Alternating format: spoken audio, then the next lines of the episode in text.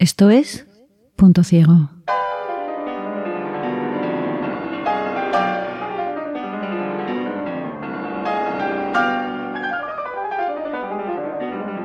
El contenido sensible de este programa puede ofender a algunas personas.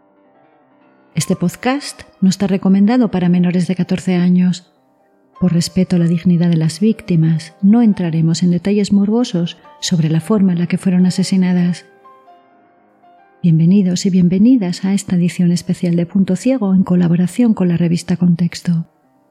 A lo largo de esta serie de episodios exploraremos crímenes políticos que conmocionaron al mundo y que en muchas ocasiones cambiaron el devenir de la historia.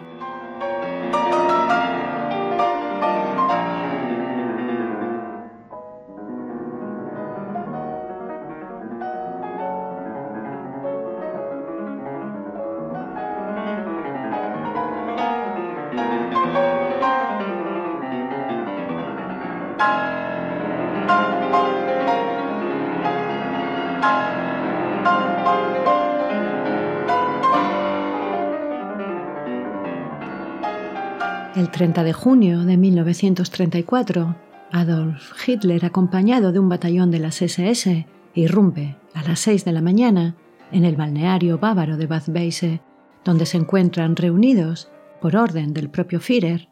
Ernest Röhm y el resto de los líderes de la SA, pensando que habían sido convocados a una reunión. Pero los planes de Hitler eran muy distintos. La SS toma por asalto el balneario y es el propio Hitler en persona quien pone bajo arresto a Rom y a sus hombres, acusados de conspirar para dar un golpe de Estado. Muchos de los líderes de la SA, el cuerpo paramilitar que había llenado las calles de Alemania de sangre y furia y que había sido clave en el ascenso nazi, son ejecutados extrajudicialmente en las siguientes 24 horas, entre ellos Ernest Rom, su líder desde 1925 amigo íntimo de Hitler, junto con quien había participado en el fracasado golpe de 1923 y a quien el propio Hitler había recurrido en 1930 para ayudarle a recuperar el control del partido nazi. Durante los siguientes días, hasta el 2 de julio, continúan las ejecuciones sumarias que se cobran la vida de casi mil personas y que se extiende más allá de las filas de los camisas pardas, con la oposición de izquierdas encerrada en campos de concentración, asesinada o en el exilio, Hitler aprovecha el golpe contra Rom para deshacerse también de los líderes conservadores que de forma tímida o activa le habían apoyado políticamente, ahora que ya no le son útiles.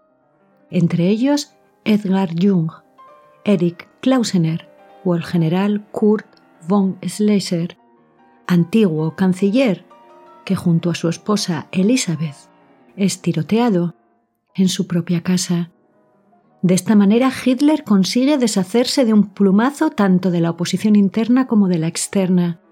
consolidando su posición de líder incontestable de Alemania y ganándose la confianza del ejército, pero también de los grandes industriales, a quienes necesita para llevar a cabo sus planes políticos y militares. Pero el golpe a las SA y a las fuerzas conservadoras alemanas no fue una decisión precipitada. Hitler, Himmler, Goebbels, Goering, Hess y Heinrich planificaron la purga de forma meticulosa y fría, tal y como ya habían hecho para deshacerse de la izquierda alemana y como harán para organizar los trenes de la muerte, los Einsatzgruppen, las cámaras de gas y los campos de exterminio. Once años después de la purga, todos los responsables de la misma estarán muertos o a la espera de ser ejecutados por crímenes contra la humanidad, después de haber arrastrado al mundo a una guerra en la que se perdieron millones de vidas y donde el asesinato en masa se convirtió en una cuestión administrativa y burocratizada. Esta es la historia de la noche de los cuchillos largos.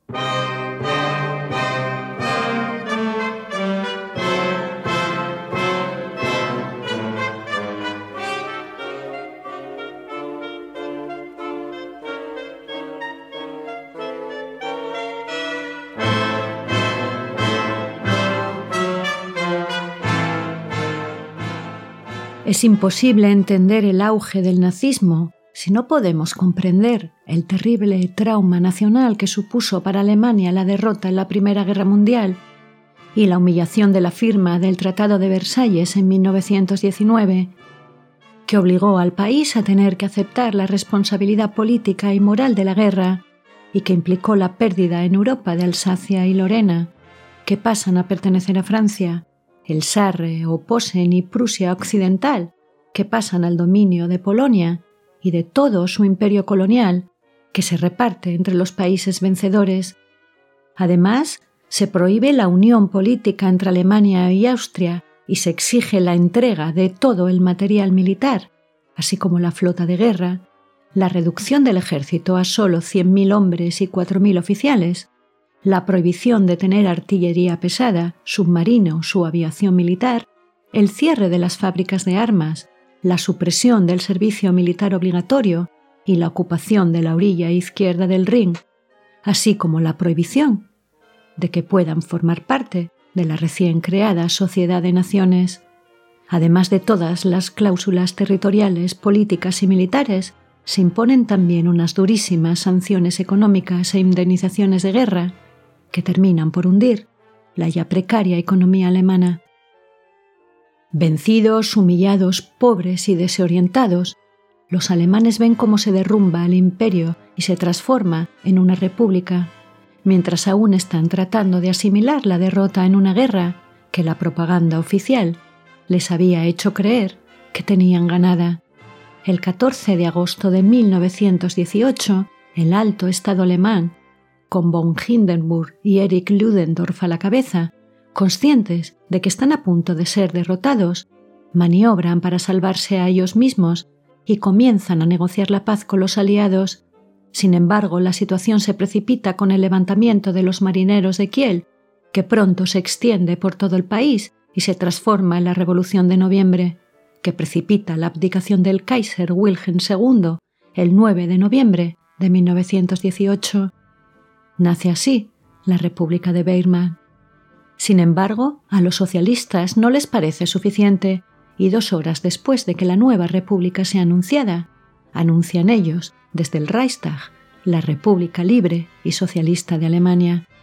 Pero la revolución espartaquista del 19 de enero de 1919 es brutalmente aplastada y concluye con el asesinato de Rosa Luxemburgo y Karl Liebknecht, la República de Weimar nace, pues, de forma convulsa en un país inestable y dividido, en el que conviven los nostálgicos del imperio, junto con los comunistas que aspiran a repetir el éxito de la Revolución rusa en Alemania, pero también con socialdemócratas moderados, dispuestos a aceptar las reglas de la democracia burguesa, con miles de antiguos combatientes de la Gran Guerra que se sienten traicionados tanto por los partidos políticos tradicionales como por los oficiales del ejército, y con los jóvenes nacionalistas alemanes, enfermos de romanticismo decimonónico y embelesados por el mito de la grandeza aria que tratan de justificar con teorías pseudocientíficas sobre la superioridad racial en torno a la cual quieren construir la nueva y gran Alemania, todo ello aderezado con música de Wagner y el viejo y tradicional antisemitismo europeo.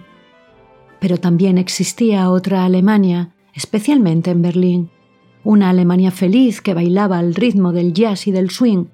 una Alemania de cabarets y vanguardias, diversa, libre, llena de artistas, escritores, músicos, filósofos y científicos, que pronto quedará sepultada bajo el peso de la svástica.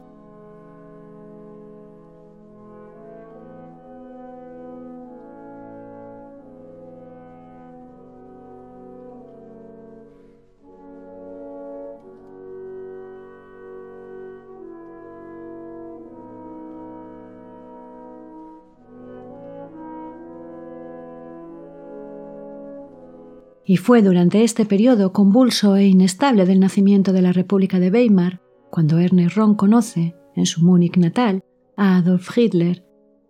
Durante el primer discurso que el futuro Führer da el 16 de octubre de 1919 ante los 111 afiliados del Partido Obrero Alemán,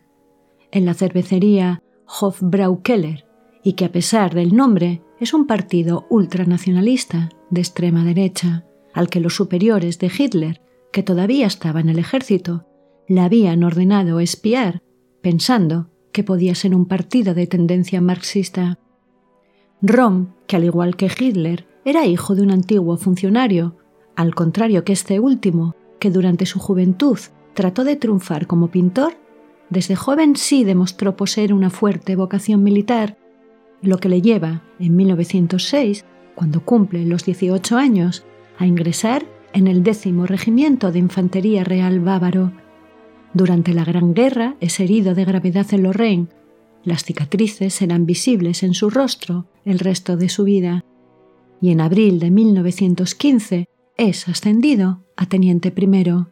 cuando Hitler solo logra alcanzar la posición de cabo.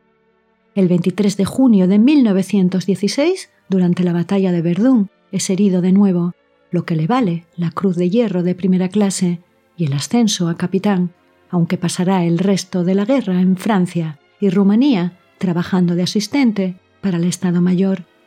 Sus compañeros de trincheras nunca tuvieron una buena opinión de Rom, al que consideraban un fanático y un bravucón que siempre estaba buscando las situaciones de peligro para poder demostrar su valentía. En otoño de 1918, la epidemia de gripe que golpea al mundo casi le cuesta la vida. Al finalizar la guerra continúa su carrera militar y se le asigna a los Freikorps, que el gobierno socialdemócrata de Weimar ha utilizado para derrocar la República Soviética de Múnich. Tras la derrota del alzamiento revolucionario, los miles de hombres pertenecientes a los Freikorps y a las milicias paramilitares que habían sido enviados a la ciudad deciden quedarse en Múnich, convirtiéndose así esta en el epicentro de la extrema derecha nacionalista alemana y sus cervecerías en los lugares favoritos de reunión y proxelitismo,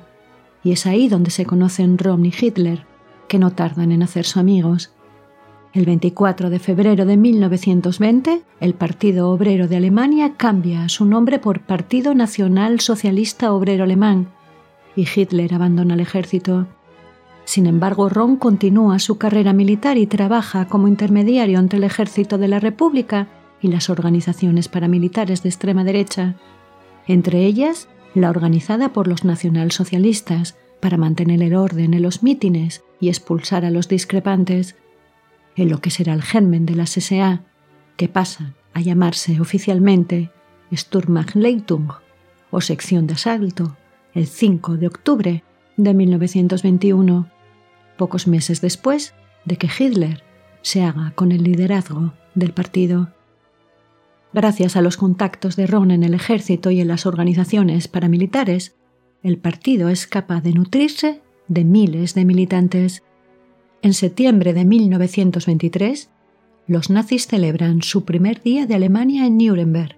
frente a 100.000 personas, entre ellos los militantes de la Sociedad Alemana de la Bandera Imperial, recién fundada por un rom que acaba de abandonar el ejército y que serán uno de los actores principales del golpe de Estado de las cervecerías de noviembre de 1923.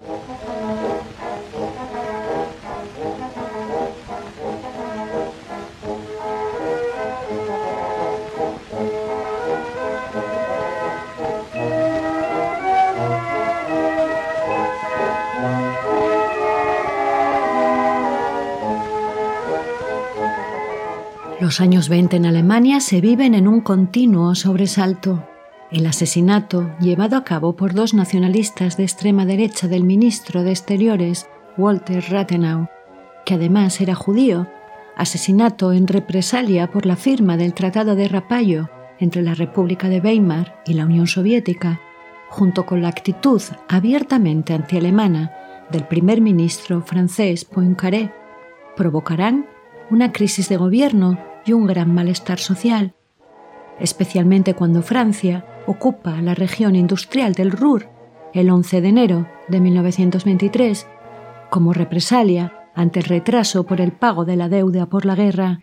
La ocupación enciende el resentimiento alemán por los términos del Tratado de Versalles y sirve de acicate para el nacionalismo, a la vez que devasta la ya precaria economía alemana,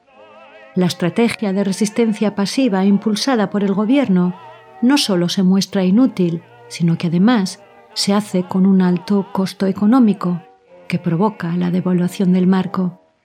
El 12 de agosto de 1923, el presidente socialdemócrata Ebert nombra a Gustav Stresemann como canciller, con la misión de reconducir la crisis mediante la formación de un gobierno de gran coalición que trata de negociar, sin éxito, con los franceses. Para la ultraderecha nacionalista, los contactos con Francia son vistos como un acto de alta traición, especialmente cuando Poincaré no pone freno a la fundación en Renania de varias repúblicas. Los levantamientos violentos no tardan en aparecer, especialmente en Sajonia y Baviera, con la complicidad de los gobiernos locales, y el problema no hace más que empeorar cuando el ejército se niega a obedecer las órdenes del canciller de disolver a los sublevados. Los problemas del nuevo canciller no solo llegan desde su derecha, también desde su izquierda, especialmente cuando Stresemann exige que la jornada laboral, que pretende ampliar por encima de las ocho horas diarias para hacer frente a la crisis económica, pueda ser impuesta por el gobierno sin pasar por el Parlamento, algo a lo que los socialdemócratas se niegan rotundamente.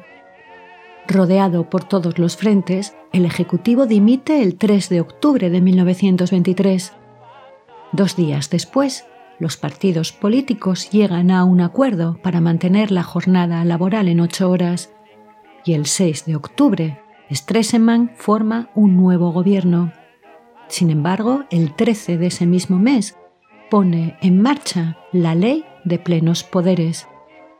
Pero con el Ruhr ocupado, Sajonia y Baviera en manos de los amotinados de ultraderecha y parte del gobierno acusando a Stresemann de establecer una dictadura, lo que provoca el abandono de los ministros socialdemócratas,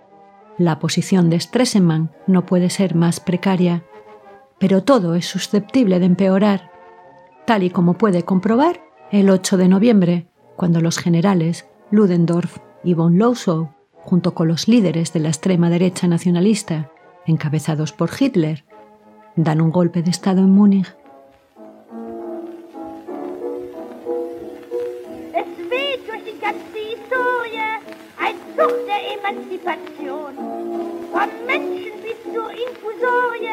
Überall das auf Thron.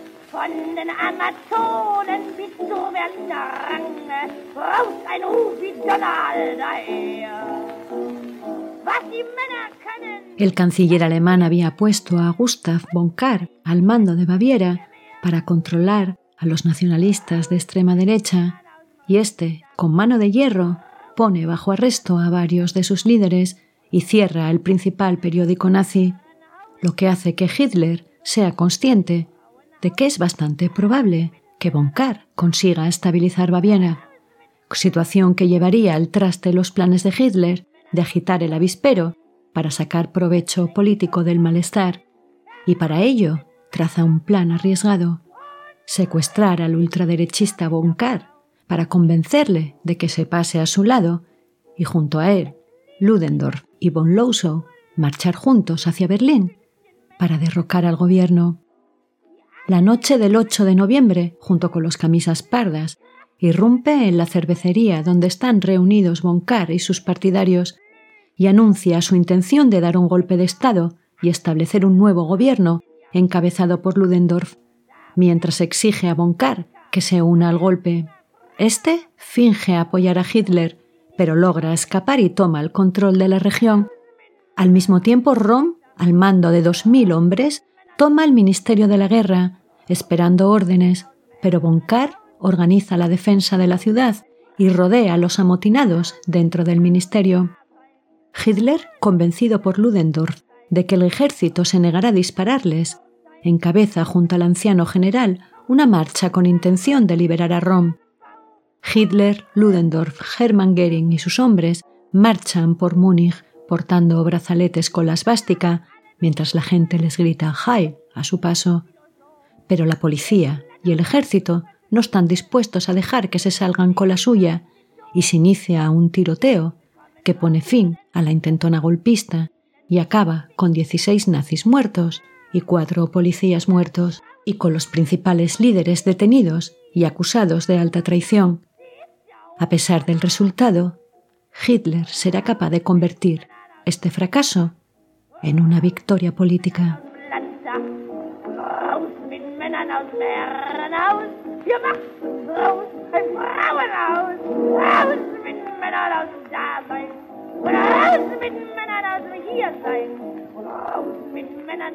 Durante dos días, Hitler permanece escondido en casa de un rico industrial.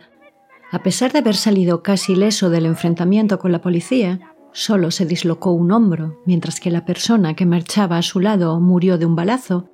Sabe que no tardará en ser detenido y redacta su testamento político en el que cede el liderazgo del partido a Alfred Rosenberg, principal ideólogo de las teorías raciales nazis e inspirador de las futuras leyes de Nuremberg que legalizarán la persecución de los judíos en Alemania. Arrestado el 11 de noviembre, el fracaso y los cargos por alta traición parecen el final de su carrera política.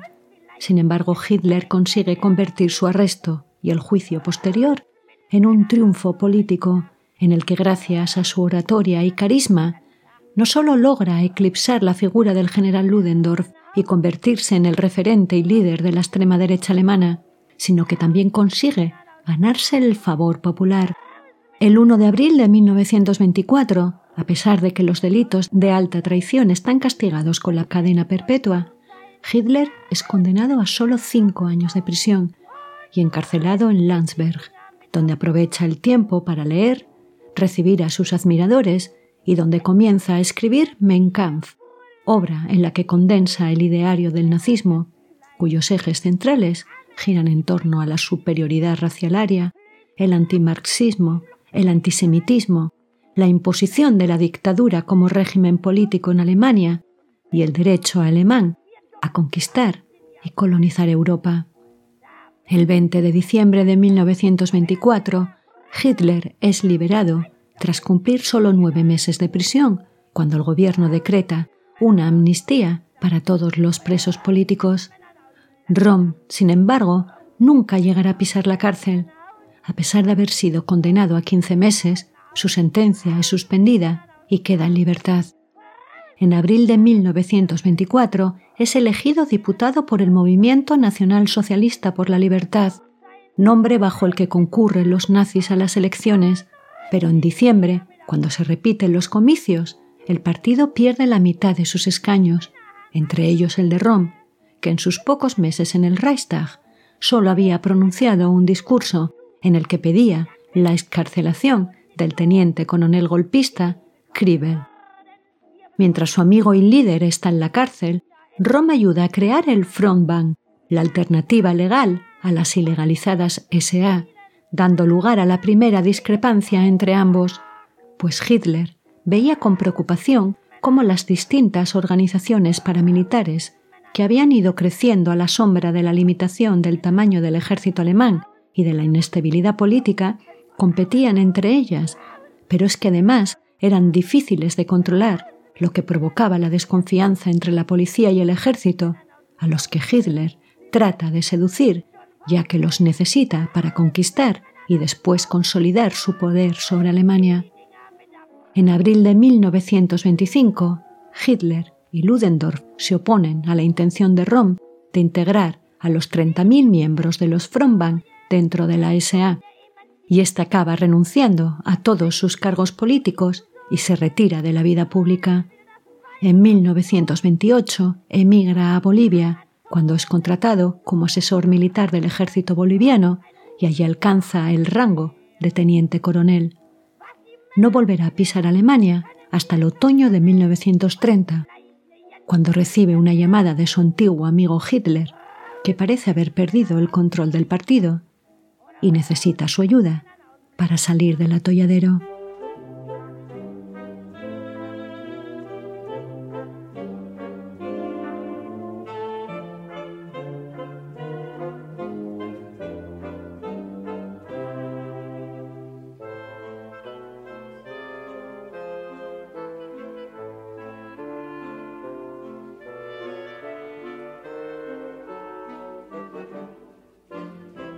Cuando Hitler sale de prisión, la situación política en la República de Weimar se ha estabilizado, el gobierno ha logrado controlar la hiperinflación, los franceses han aceptado retirarse de Renania y los socialdemócratas han recuperado la confianza de los electores. Todo esto es pésimo para las ambiciones políticas de Hitler, pues el nazismo necesita del caos, la confrontación y la crisis para crecer. Además, el partido había sido ilegalizado y estaba en manos de Ludendorff y Strasser, que poco a poco se van alejando de Hitler y pretenden apartarlo de la dirección. Las elecciones de diciembre de 1924 son un desastre para los nazis, que se ven obligados a concurrir bajo las siglas Movimiento Nacional Socialista por la Libertad, y las expectativas de futuro no parecen mucho más halagüeñas. Pero Hitler no está dispuesto a dejarse apartar, y tras reunirse con el primer ministro de Baviera, consigue que se legalice de nuevo el partido, bajo la promesa de no recurrir a la violencia de nuevo, algo que ni él ni los suyos están dispuestos a cumplir, pero necesita tiempo para reajustar su estrategia. Para poder hacerse con el poder en Alemania, Hitler primero tiene que recuperar el control total del partido. En su primer discurso tras su liberación el 27 de enero de 1925, Hitler afirma que solo él lidera el movimiento, pero muchos de sus primeros y más cercanos aliados no están presentes. Ni Ludendorff, ni Strasser, ni Rosenberg, ni Rom asisten al meeting, y tampoco Goering, que está todavía en el exilio. Estas ausencias no amedrentan a Hitler, que ataca a los judíos y a los marxistas y a los que amenaza de muerte, lo que provoca que se le prohíba dar discursos durante dos años. Entonces Hitler se exilia en las montañas bávaras, donde termina Mein Kampf, y el 7 de abril de 1925 renuncia a la ciudadanía austriaca para evitar la deportación, a pesar de que el gobierno bávaro se niega a otorgarle la ciudadanía alemana. Lejos de la escena política, se concentra en organizar el partido y en crear organizaciones y agrupaciones dentro de él. Funda las Juventudes Hitlerianas y la Liga de las Muchachas Alemanas, que se extienden por todo el territorio alemán, pero también por Austria, Checoslovaquia, el Sarre y Danzig, funda las SS, que en un principio son una subdivisión de las SA, pero que al contrario que estos, su juramento de lealtad es para con Hitler y no al movimiento, y crea un directorado del Reich. Al mismo tiempo se sitúa a la cabeza del partido con el título de supremo líder del partido y de las SA y presidente de la Organización Nacional Socialista Alemana de los Trabajadores. La intención de Hitler es la de crear un Estado dentro del Estado y que la organización y las estructuras del partido sean un reflejo de cómo se ha de organizar el futuro Reich. Para deshacerse de la competencia de Strasser, le envía a organizar el movimiento en el norte de Alemania, tarea a la que se dedica junto a su hermano Otto Strasser y a un joven Goebbels. Sin embargo, las tensiones entre Hitler y Strasser no tardarán en surgir pues este último defiende la necesidad de expropiar los bienes de la nobleza depuesta, medida que iba a ser sometida a plebiscito y que también defienden los comunistas, lo que implica que en la práctica el partido en el norte de Alemania defiende los mismos postulados electorales que sus enemigos los comunistas. El 14 de enero de 1926 Hitler convoca una conferencia para obligar a Strasser a retractarse y Goebbels entonces toma partido por el líder, abandonando su primer valedor dentro del nazismo. A pesar de que ha conseguido neutralizar el poder de Strasser, Hitler no está dispuesto a olvidar lo que él considera una deslealtad imperdonable. La conferencia de enero también sirve para consolidar la centralización del partido y se exige la obediencia de los subordinados a las órdenes y la autoridad de sus superiores en un sistema vertical en el que él ostenta la palabra final. A pesar de que el partido está bajo la autoridad absoluta de Hitler, este no tiene el control de lo que ocurre fuera de él y la República de Weimar parece estar estabilizándose, lo que impide que los nazis puedan medrar políticamente. Sin embargo, el crack de 1929 dejará a Alemania en la situación de miseria caos y desesperación que tanto necesita Hitler para alcanzar el poder, y éste no dejará pasar la oportunidad, aunque para ello tenga que deshacerse de sus antiguos aliados.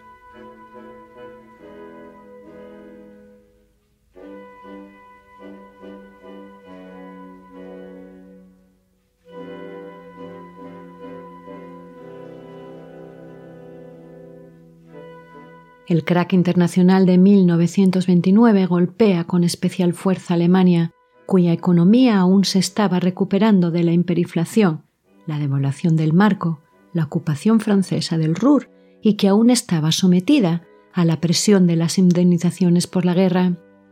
La crisis provoca que los bancos alemanes quiebren y con ellos desaparecen los ahorros de sus clientes. Miles de fábricas y empresas cierran y millones de personas se quedan sin empleo. Muchos pierden sus casas y las calles se llenan de gente sin hogar, ni empleo, ni comida para alimentar a sus familias.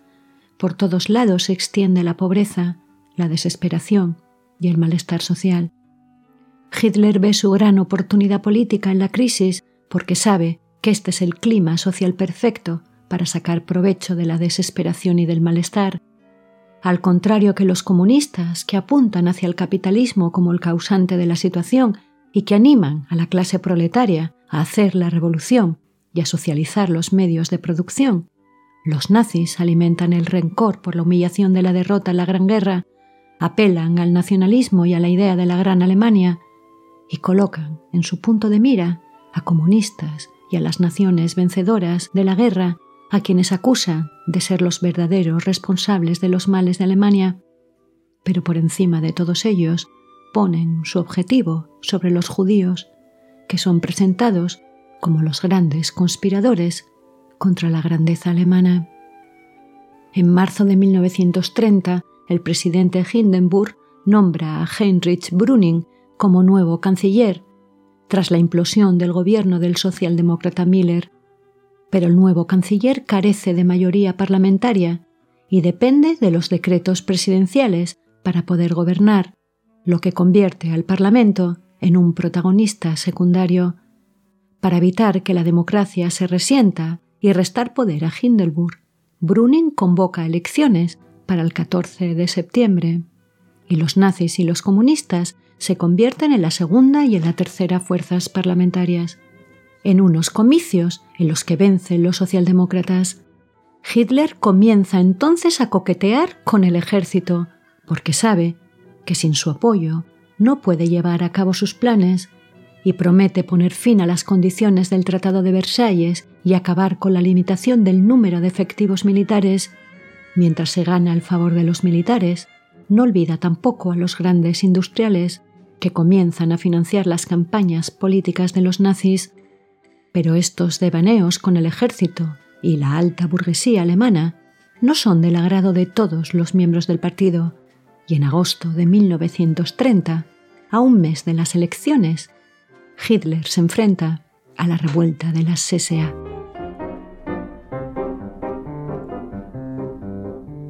Papa Mama tut sie auf bloß ihren Mund. Tante Ottilie und die Familie und sogar der kleine Hund. Fuff, fuff. Und besieht man's aus der Nähe, jedes Band und jede Ehe, jeder Kuss in dem Betriebe und sogar die große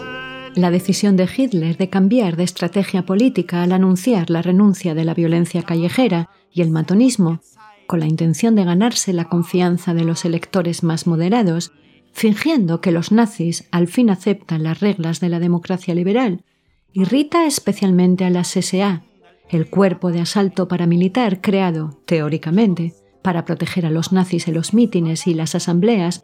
y que es el principal responsable de la violencia política en las calles durante la República de Weimar. Los camisas pardas sienten que Hitler les está abandonando especialmente cuando éste da la orden de dejar de atacar a los comunistas y a los judíos, los coqueteos de los dirigentes del partido con el ejército de la República, que los miembros de la SA, la gran mayoría de ellos procedentes de las clases más populares, ven como los representantes de las clases nobles corruptas y degeneradas que habían llevado a Alemania a la derrota y a la ruina, aumentan la incomodidad y el descontento entre los SA, especialmente en Berlín, cuyo líder regional, Walter Stenz, defiende la idea de que las SA tienen como misión derrocar la República, no convertirse en un instrumento de la misma. Sin miedo a mostrar su malestar y disconformidad con los dirigentes del partido, las SA exigen además que tres de los suyos sean propuestos como candidatos a las elecciones de septiembre y se reúnen con Goering, que se niega a aceptar ninguna de las exigencias de las SA. Stens, sin dejarse amedrentar, amenaza con excindirse y llevarse con él a los 15.000 hombres de la SA de Berlín.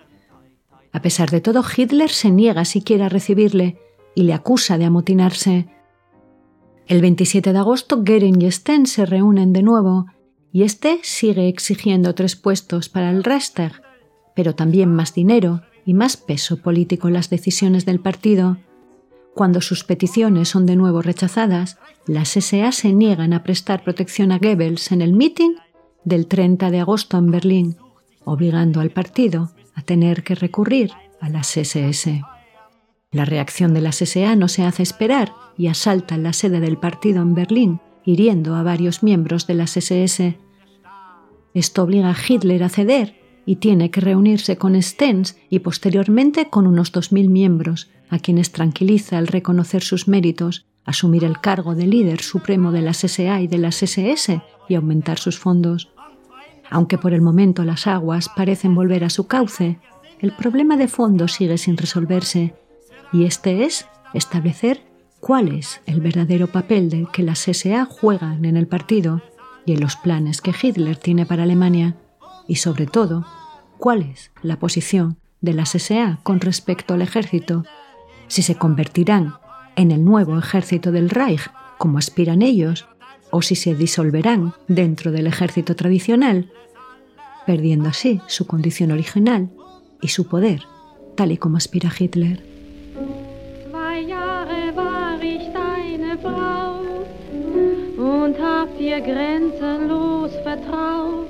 Das war mein ganzes Malheur.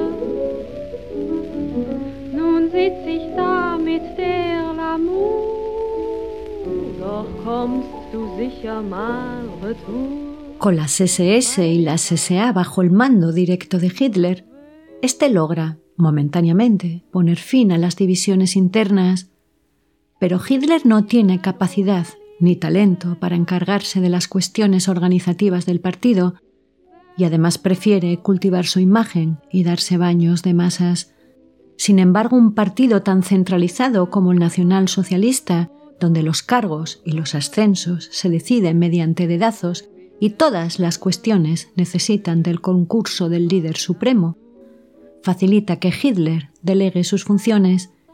y éste ha sabido rodearse de una corte de fanáticos y arribistas tan preocupados en competir entre sí para ganarse sus favores que no tienen tiempo para conspirar contra él, lo que les convierte además en dirigentes sumamente eficaces, pues cualquier error se paga caro. Por eso Hitler recurre a su amigo Rom, que vive exiliado en Bolivia, para ofrecerle la dirección de las levantiscas S.A. y así poder dedicarse con tranquilidad a frecuentar los ambientes de la alta burguesía alemana, especialmente a sus mujeres, con quienes despliega todo su encanto en busca de alianzas que le permitan financiar sus ambiciones políticas. La primera decisión que toma Ron consiste en quitarle el control de Silesia a Stens, pero aún así éste continúa mostrando públicamente su insatisfacción y acusa al partido de no dotar con el material necesario a sus hombres y se atreve, públicamente, a defender la necesidad de utilizar la violencia política para alcanzar el poder, desautorizando así al propio Hitler. El 21 de febrero de 1931, Hitler decreta que las SA están bajo la autoridad de las delegaciones territoriales del partido. El 26 de ese mes, Rom prohíbe a las SA participar en batallas callejeras y a sus dirigentes a hablar en público. El 28 de marzo, el canciller Bruning recurre a los poderes especiales presidenciales para decretar que no se puede organizar ningún mitin político sin autorización previa y que todo cartel electoral o propagandístico ha de ser sometido a la censura previa. A pesar de las quejas de la SA, Hitler ordena a sus hombres que acaten la ley, pero Sten se niega a obedecer y la noche del 31 de marzo, junto a sus hombres, vuelve a tomar por asalto la sede del partido en Berlín, con la excusa de que la falta de financiación los tiene asfixiados, haciéndose además con el control del periódico del partido. Sin embargo, Hitler ordena esta vez que se recurra a la policía para que expulse a los amotinados. Goering y Goebbels entonces compran la voluntad de los amotinados, aumentando los fondos de la SA berlinesa, no sin antes purgar a los cabecillas de la rebelión, y Stems es finalmente expulsado. Hitler cierra la discusión en un artículo en el que acusa a Stems de ser un socialista de salón y en el que exige a las SA que elijan a quien le deben lealtad, sea él o a Stems, mientras recurre a las SS para que lleven a cabo labores que hasta ese momento habían llevado a cabo las SA. La crisis parece definitivamente zanjada, pero ha dejado claro que los nacionalsocialistas tienen problemas serios. El ala izquierda del partido siente que el coqueteo de Hitler con los grandes industriales, a los que siguen viendo como los responsables de la decadencia de Alemania, está traicionando los principios del movimiento, pero las campañas electorales, los constantes viajes de Hitler, que además es pionero en usar la aviación, lo que le permite desplazarse por todo el país de forma rápida y eficaz, los mítines y las exhibiciones públicas de los nazis exigen mucho dinero y el partido depende de las donaciones privadas de la alta burguesía. Además, la rebelión de Stens ha sacado a la luz un tema espinoso para los nazis, pero también para la sociedad alemana de la época, un tema que hasta el momento se había comentado en círculos privados, pero que Stens no tiene miedo de sacar a la luz y que provocará un escándalo en la pacata sociedad alemana de los años 30, la homosexualidad de Rom. Ich bin die beste Lola, der Liebling der Saison. Ich habe ein Pianola zu Hause in meinem Salon. Ich bin die fesche Lola, ich liebe ein jedermann. Doch an mein Pianola, da lass ich keinen ran. Ich bin die fesche Lola, der Liebling der Saison. Ich habe ein Pianola zu Hause in meinem Salon. Doch will mich wer begleiten, En la República de Weimar, el sexo entre dos hombres está legalmente prohibido bajo el artículo 175 del Código Penal, artículo que estuvo vigente desde 1872 hasta 1991. Durante gran parte de su vida, Rom oculta su condición sexual en un país en el que cualquier trabajador público puede ser cesado ante la mera sospecha de que es gay. Pero en 1924, cuando es elegido diputado del Reichstag, tal vez alentado por la tolerancia berlinesa, comienza a frecuentar establecimientos gays y en 1929 se une públicamente a la Liga por los Derechos Humanos y confiesa que se arrepiente de haber ocultado su homosexualidad. A pesar de que los nazis consideran la homosexualidad como una desviación fruto de la conspiración judía y que prometían esterilizar a los gays si llegaban al poder, Ron no ve ninguna contradicción entre ser nazi y ser gay. Sin embargo, muchos de sus camaradas no opinan lo mismo y utilizan su homosexualidad como arma arrojadiza para cuestionar su poder. Stens, por ejemplo, pone en duda que un hombre como él pueda liderar las SA. Sus enemigos dentro del partido, no hay que olvidar que este era un nido de alimañas tratan también de menoscabar su poder a costa de su vida sexual, pues Ron es de hecho el número dos del partido, puesto al que aspiran también Goebbels, Himmler, Hess o Goering. Pero mientras Ron cuente con el apoyo de Hitler, poco pueden hacer contra él. Liderando un ejército de un millón de hombres, su posición y su poder parecen imbatibles a pesar de que tanto los socialdemócratas como los comunistas son firmes partidarios de abolir el artículo 175, no dudan tampoco en utilizar la condición sexual de Ron para intentar humillarle y atacarle políticamente. El 14 de abril de 1931, el periódico de los socialdemócratas inicia una campaña en la que acusa a Ron de ser gay y condena su hipocresía y la de los nazis, que en público atacan a los homosexuales, mientras que en privado los promocionan a puestos de liderazgo. El 6 de junio de 1931 Rom es llevado a juicio, pero sin pruebas que confirmen que había mantenido relaciones sexuales con otros hombres. La acusación es retirada. Se le intentará juzgar sin éxito en aplicación del artículo 175 en otras cinco ocasiones. En 1932, durante la campaña electoral en la que Hitler compite por la presidencia frente a Hindenburg, los socialdemócratas deciden publicar la correspondencia privada entre Rom y Karl Gunther Heimsoth, en la que ambos hablan libremente y sin prejuicios sobre su condición sexual. A pesar de los intentos de Rom para evitar que las cartas sean publicadas, los tribunales lo permiten y la condición sexual del mismo se incluye en los carteles electorales de la oposición. A pesar de las presiones, Hitler se niega a escuchar a cualquiera que le pida la cabeza de Rom, pues parece preferir el escándalo a demostrar cualquier tipo de debilidad. En marzo de 1932, el nazi Walter Butch planea el asesinato de Rom, pero el plan fracasa. El 12 de mayo de 1932, Helmut Kloth, el socialdemócrata y principal artífice de la campaña de prensa contra Rom, se encuentra en la cafetería del Reichstag cuando es reconocido por un grupo de diputados nazis que le dan una paliza.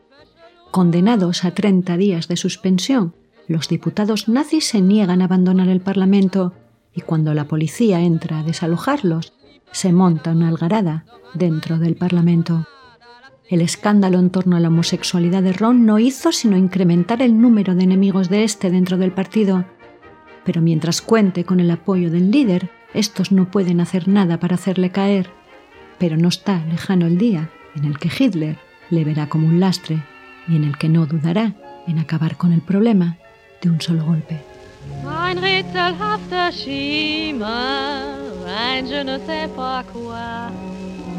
Liegt in den Augen immer bei einer schönen Frau. Doch wenn sich meine Augen bei einem vis-à-vis ganz tief in seine saugen, was sprechen dann sie?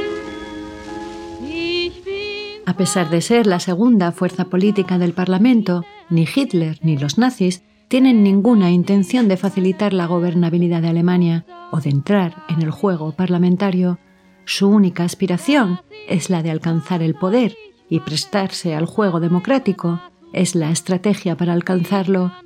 A principios de enero y ante la negativa de Hindenburg de postularse de nuevo a la presidencia, Hitler cree que será nombrado para sustituirle, pero al final el viejo mariscal se presenta a las elecciones instigado por aquellos que no quieren ver a Hitler ocupando su cargo. Hitler, que ya es oficialmente ciudadano alemán, pierde las elecciones ante Hindenburg y esto debilita su posición en el partido, pues Strasser aprovecha la derrota electoral para volver a intentar hacerse con las riendas del partido, pero además la derrota de Hitler tiene como consecuencia que las SA, que eran más numerosas que el ejército alemán, sean prohibidas. La inestabilidad política convierte a los viejos aliados en enemigos y las intrigas comienzan a dejar claro que el Parlamento alemán es apenas un adorno, ya que las decisiones se toman entre bastidores mediante pactos y conspiraciones que provocan la caída del canciller Brüning y la convocatoria de nuevas elecciones el 31 de julio de 1932, en las que el partido nazi se convierte en la primera fuerza política, pero sin mayoría suficiente para formar gobierno la negativa de Hitler a negociar con otras fuerzas y su exigencia de ser nombrado canciller anima a los opositores dentro del partido a hacer públicas sus críticas. El 6 de noviembre de 1932 se repiten los comicios y los nazis, a pesar de ser otra vez la fuerza más votada, pierden votos, lo que aleja todavía más la posibilidad de formar gobierno. En un juego de maniobras entre bambalinas, Hindenburg nombra canciller al general Kurt von Schleicher, mientras en el partido se viven tiempos turbulentos. a punto de la quiebra económica y con miles de militantes dándose de baja en el partido, Hitler amenaza con el suicidio. Sin embargo, un viaje de Strasser a Italia permite a Hitler retomar la iniciativa y destituye a todos los cargos leales a Strasser y lo sustituye por aliados suyos, a los que exige además un juramento de lealtad personal. Las maniobras políticas de los enemigos del nuevo canciller provocan que este dimita el 28 de enero, después de que no consiga el apoyo de ninguna formación política. Convencido por sus asesores de que Hitler será un canciller débil, al estar en minoría, Hindenburg nombra a Hitler canciller el 30 de enero de 1933. Los conservadores y muchos grandes industriales piensan en ese momento que Hitler, que dependía de Hindenburg para aprobar las leyes, pues solo controlaba el 34% del Parlamento, será una marioneta en sus manos. No tardarán en descubrir lo equivocados que están.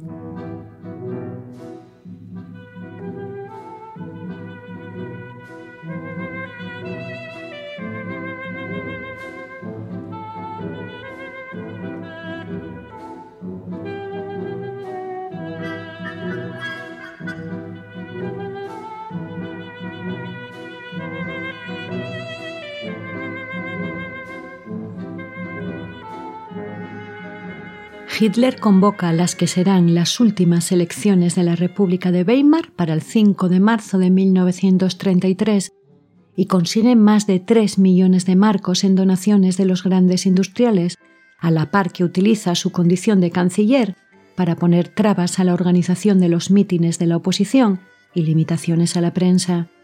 Coloca al frente de la policía estatal a Hermann Göring y usa tanto a la policía como a las SA para disolver los mítines de otros partidos, el 27 de febrero de 1933, a una semana de las elecciones, se incendia el Reichstag y se detiene, se acusa y posteriormente se ajusticia en la guillotina al joven comunista holandés Marinus van der Lubbe, que será exonerado por la justicia alemana en 1980 y posteriormente en el año 2008. La detención de Lube sirve como excusa a los nazis para acusar a los comunistas de querer dar un golpe de Estado, mientras que son ellos los que mediante el decreto del incendio del Reichstag acaban con la libertad de expresión, la libertad de prensa, la inviolabilidad del domicilio, de la correspondencia, de las llamadas telefónicas, la libertad de reunión y la libertad de asociación, además de permitir que el gobierno central intervenga, cualquier gobierno estatal, para mantener el orden. El decreto es apoyado por las fuerzas conservadoras y firmado por Hindenburg y permite la detención y encarcelación en campos de concentración de miles de militantes y simpatizantes comunistas. A pesar de la campaña contra los comunistas y de utilizar su condición de canciller para dificultar la campaña a sus rivales, los nazis solo consiguen el 44% de los escaños pero gracias a aliarse con los conservadores de Hindenburg, se hacen con la mitad del Parlamento. Pero esto todavía sigue siendo insuficiente para que pueda llevar a cabo sus planes, pero gracias al decreto del incendio, detiene a todos los diputados comunistas y socialdemócratas y por fin tiene manos libres para cambiar la Constitución. El 23 de marzo de 1933, la ley para aliviar las penurias del pueblo y del Reich le otorga a Hitler todos los poderes del poder legislativo y le permite elaborar leyes que no cumplan con la Constitución. La República de Weimar ha muerto. Nace el Tercer Reich.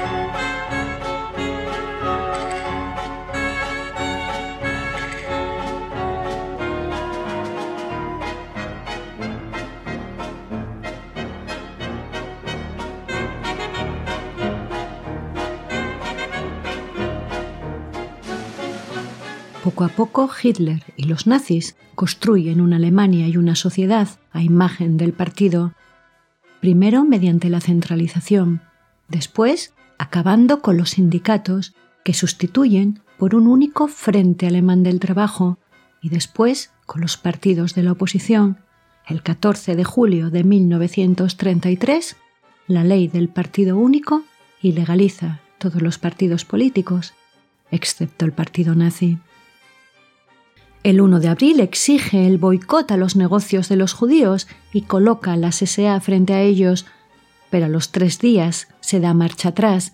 La medida provoca por fin la intervención del presidente Hindenburg, que hasta ahora había permanecido en silencio mientras los nazis acababan con la democracia, ya que considera que los veteranos de guerra judíos están siendo tratados de forma injusta. Hitler parece tenerlo todo bajo control, pero el poder de Rom y de las SA ponen en peligro sus planes, así que no titubeará para arrancar el problema de raíz, demostrando que podía ser igual de implacable con sus aliados como había sido con sus enemigos políticos.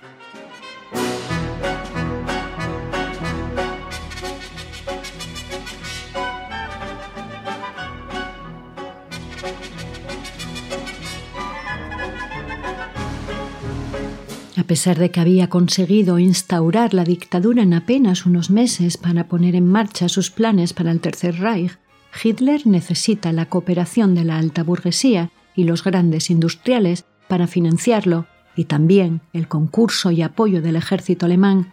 pero Rom y las SA se cruzan en su camino y al fin presta oídos a los enemigos de Rom, que llevan meses planeando su caída. Rom al igual que los miembros de las SA, que provenían además de la clase obrera, pertenecía al ala izquierda del partido y defendía el ideario socialista en lo económico, a la par que se consideraba a él y a sus hombres como la vanguardia de la revolución nazi.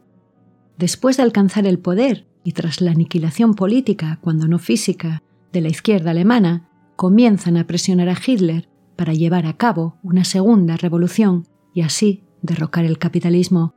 pero el compadreo de Hitler con la alta burguesía les hace perder la paciencia y no son tímidos a la hora de demostrar su descontento con el líder.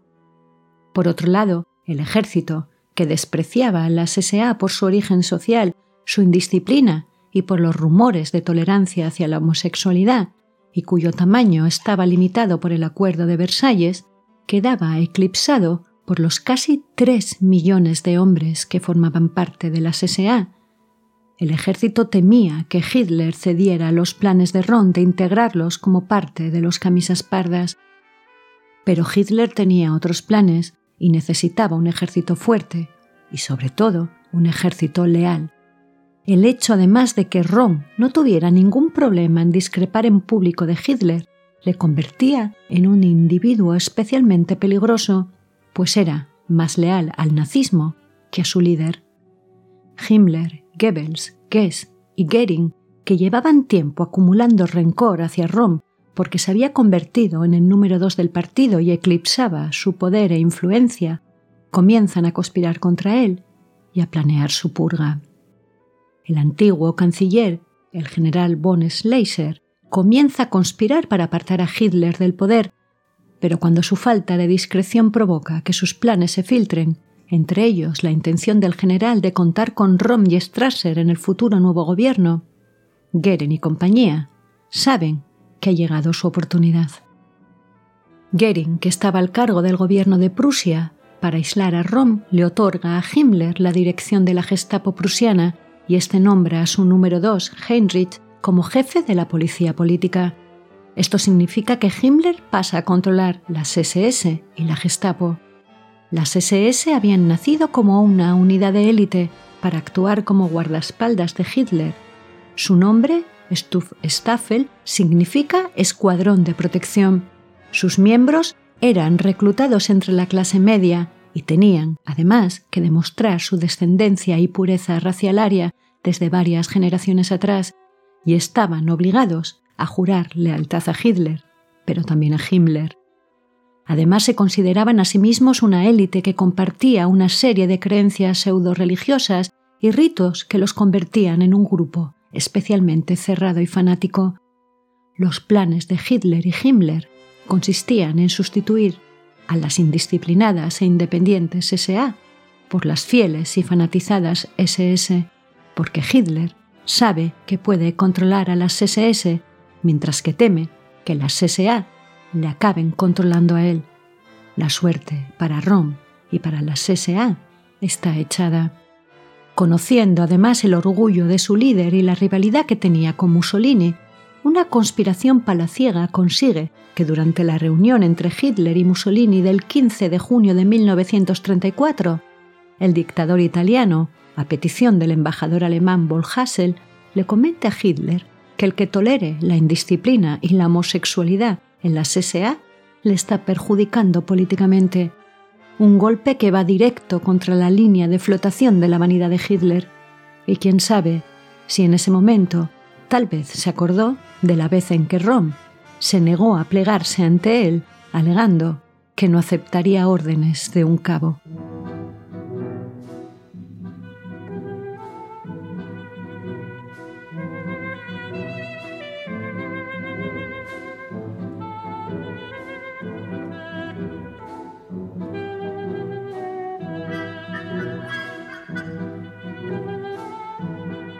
Pero no solo los nazis quieren deshacerse de Rom, los políticos conservadores del primer gobierno de Hitler lo ven también como un problema, especialmente por su insistencia en acabar con el capitalismo. Rodeado de enemigos por todas partes, el golpe contra él no tardará en llegar. Pero para Hitler no es una decisión sencilla de tomar, pues con tres millones de militantes, las SA bien pueden rebelarse si descabezan a su jefe, Necesita, por tanto, pillarlos por sorpresa y que el golpe sea repentino y despiadado. Himmler y Heinrich comienzan a falsificar documentos con los que poder inculpar a Rom de conspirar con Francia para dar un golpe de Estado, y bajo las órdenes de Hitler empiezan a elaborar una lista con las futuras víctimas de la purga. El 25 de junio de 1934 el general von Fritz declara al ejército en alerta máxima. El 28 de junio Hitler se desplaza a Essen para asistir a la boda de uno de los líderes del partido y allí llama al ayudante de Rom para convocar a este y al resto de los líderes de la SA a una reunión en el balneario de Bad Weisse para el 30 de junio a las 11 de la mañana. A las cuatro y media de la madrugada del 30 de junio, Hitler y los suyos vuelan hasta Múnich y se reúnen en el Ministerio del Interior con August Schneehuber, jefe de la Policía del Estado y miembro de la SA, para echarle en cara que no hubiera impedido que sus hombres provocaran disturbios la noche anterior en Múnich. Enrabietado, Hitler le arranca las insignias y ordena su arresto. El hombre será ejecutado unas horas más tarde. Sobre las seis de la mañana, Hitler, acompañado por las SS, entra en Bad Weisse y pilla por sorpresa a los líderes de las SA, que todavía están durmiendo. Personalmente, Hitler pone a Rom y a otros oficiales bajo arresto y se dirige al cuartel general del partido para arengar a la muchedumbre que lo espera. Allí sin pruebas acusa a Rom y a los suyos de planear un golpe de Estado, y Rudolf Hess pide voluntarios entre la muchedumbre algunos de ellos miembros de la SA que han logrado escapar del arresto para disparar a los traidores. Y es entonces cuando Goebbels pone punto y final a la trama al telefonear a Goering a las 10 de la mañana con la orden de que comiencen las ejecuciones sumarias. La operación Colibrí se pone en marcha. Sepp Dietrich encabeza los batallones de ejecución que en una parodia de la justicia conceden un juicio sumario a cada acusado de un minuto antes de ser condenados a muerte. Pero no solo las SA están en el punto de mira de los nazis, la purga se extiende entre los políticos conservadores y antiguos rivales de Hitler en el partido, entre ellos Stresser, el ex canciller von Schleicher y su esposa Yvonne Carr, el hombre que había hecho fracasar el golpe de Estado en las cervecerías en 1923, y también varios líderes del Partido Católico, Incluso detienen al vicecanciller von Papen en su oficina, aunque le liberan unos días más tarde. Se da la circunstancia de que muchos de los SA ejecutados mueren con el brazo en alto gritando Heil Hitler, pensando que estaban siendo asesinados en un complot contra Hitler. En cuanto a Rom, este es encarcelado en Múnich, mientras Hitler piensa qué hacer con su antiguo amigo. El 1 de julio, el comandante del campo de concentración de Dachau y su ayudante se presentan en la celda de Rom y le entregan un arma cargada. Le dan diez minutos para que se suicide, pero este se niega a suicidarse, diciendo que si lo van a matar, que lo haga Adolf personalmente. A las 14 y 50 los oficiales entran de nuevo en la celda, donde Rom les espera de pie, retador y con el pecho al descubierto. Sin apenas titubear, Michael Lippert le dispara y Rom muere solo en su fría celda de Múnich.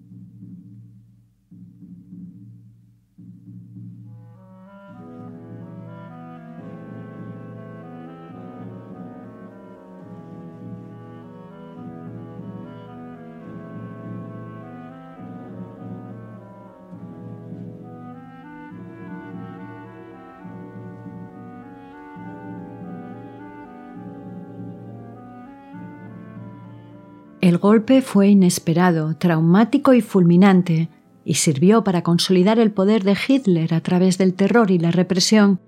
El 3 de julio se legalizan retroactivamente los asesinatos llevados a cabo durante la noche de los cuchillos largos. Nadie en Alemania osará llevarle la contraria, al menos públicamente, de nuevo a su canciller. Para callar bocas a las viudas de los líderes de las SA asesinados se les otorga una pensión de entre 1.000 y 1.600 marcos mensuales. El ejército, a pesar de que varios generales habían estado entre las bajas, recibe la purga con alivio y entusiasmo. Lo mismo pasa con la burguesía alemana. Sin oposición interna ni externa, Hitler tiene al fin las manos libres. Pero los conspiradores contra Ron no correrán mejor suerte que él. Hess es hecho prisionero en Escocia el 10 de mayo de 1941, después de lanzarse en paracaídas sobre el Reino Unido en una absurda misión personal para conseguir la alianza con los británicos. Morirá en la prisión de Spandau el 17 de agosto de 1987. Himmler se suicida el 23 de mayo de 1945, cuando muerde una cápsula de cianuro tras ser detenido por los aliados, cuando es consciente de que éstos no tienen intención de negociar con él, sino que piensan juzgarle. Hendrich muere en Praga el 4 de junio de 1942 en un atentado cometido por dos agentes del gobierno checoslovaco en el exilio. Podía haber sobrevivido a sus heridas, pero se negó a ser tratado por un médico checo y morirá de una infección. La venganza por su muerte provocará la aniquilación total de las aldeas de Lídice y Lezaki. Goebbels se suicida junto a su esposa Magda en el búnker de Berlín el 1 de mayo de 1945, un día después del suicidio de Hitler, no sin antes haber envenenado a sus seis hijos e hijas. Goering es juzgado en Nuremberg y condenado a muerte por crímenes contra la humanidad. Se suicida en su celda el 15 de octubre de 1946 un día antes de ser ahorcado. Solo Stens logró huir junto a su mujer e hija y muere pacíficamente a los 88 años en Alemania.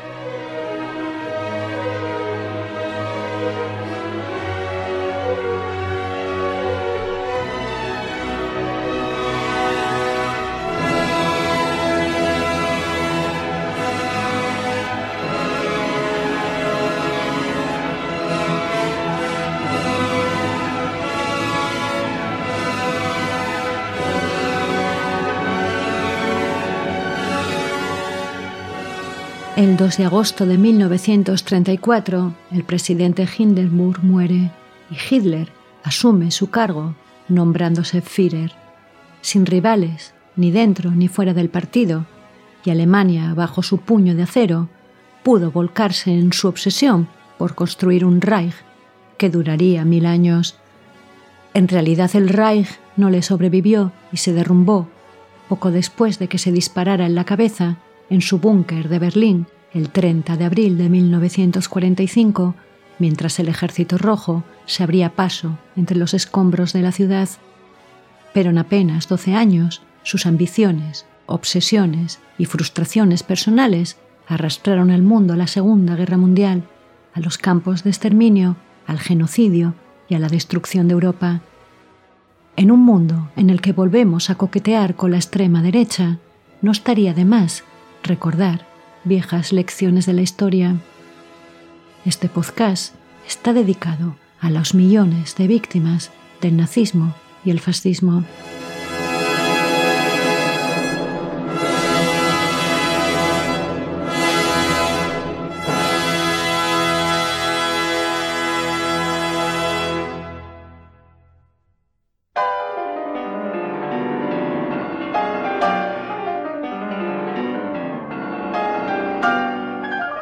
Punto Ciego es un podcast realizado por Producciones Sin Pudor. Guión y locución de Silvia Cosío. Selección musical de Siandro Fernández.